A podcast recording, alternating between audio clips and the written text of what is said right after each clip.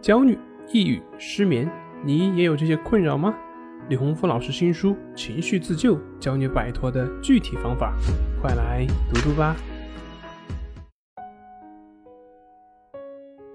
今天要分享的作品是：研究揭秘体育锻炼为何有益于心理以及生理健康。心理和生理。他们是如何交互影响的呢？心理健康对生理的健康影响有多大呢？生理的问题对于心理的影响又是怎么样的呢？北京安贞医院的心血管科刘梅岩主任，他曾经做过一个双心治疗的讲座。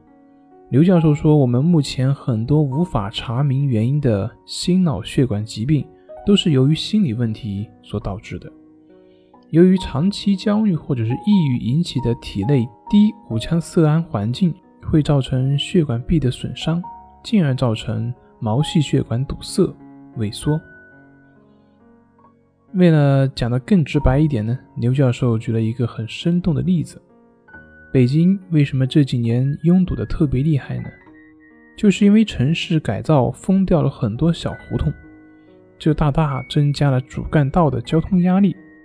但是交通监控根本发现不了问题出现在哪里，那我们的人体也是一样的。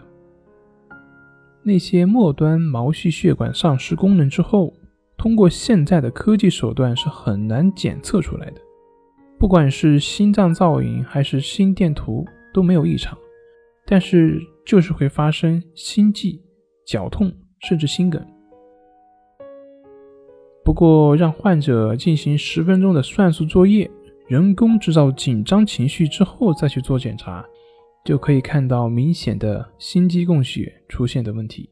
所以，我们经常将身和心联合起来，称为身心健康，并不是没有道理的。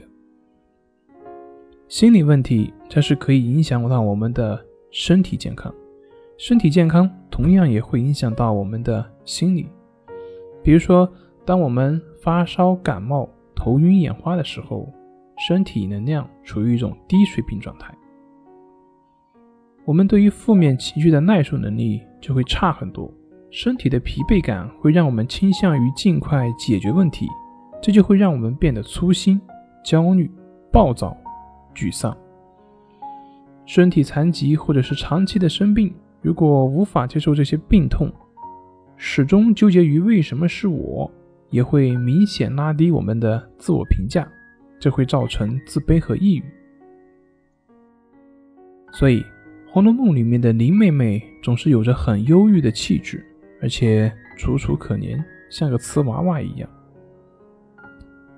积极的心态并不是说要故作乐观，而是要敢于接受自我的缺点，鼓起勇气去面对、去改善。科学的实验已经证明。适当的体育锻炼，除了强身健体，对我们的心智的提升也会有明显的帮助。比如说，人在跑步的时候，我们的大脑就会产生让人愉悦的多巴胺，会让人获得满足感。同时，由于锻炼所塑造出来的完美的体型，也会进一步提升我们的自信。那么问题来了，为什么有的人跑步感受不到愉悦感呢？因为他们没有设定目标，人体结构几乎就是为长跑所准备的。在远古，将猎物追逐到累死，是我们人类捕猎的主要手段。只要有追逐的目标，人类总是能够不断的将耐力比赛坚持下去，否则就会兴致缺缺，回家睡觉。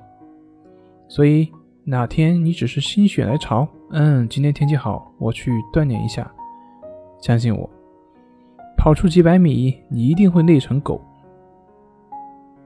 良好的锻炼习惯贵在坚持和合理的规划目标。这里是重塑心灵心理训练中心，我是杨辉，我们下次再见。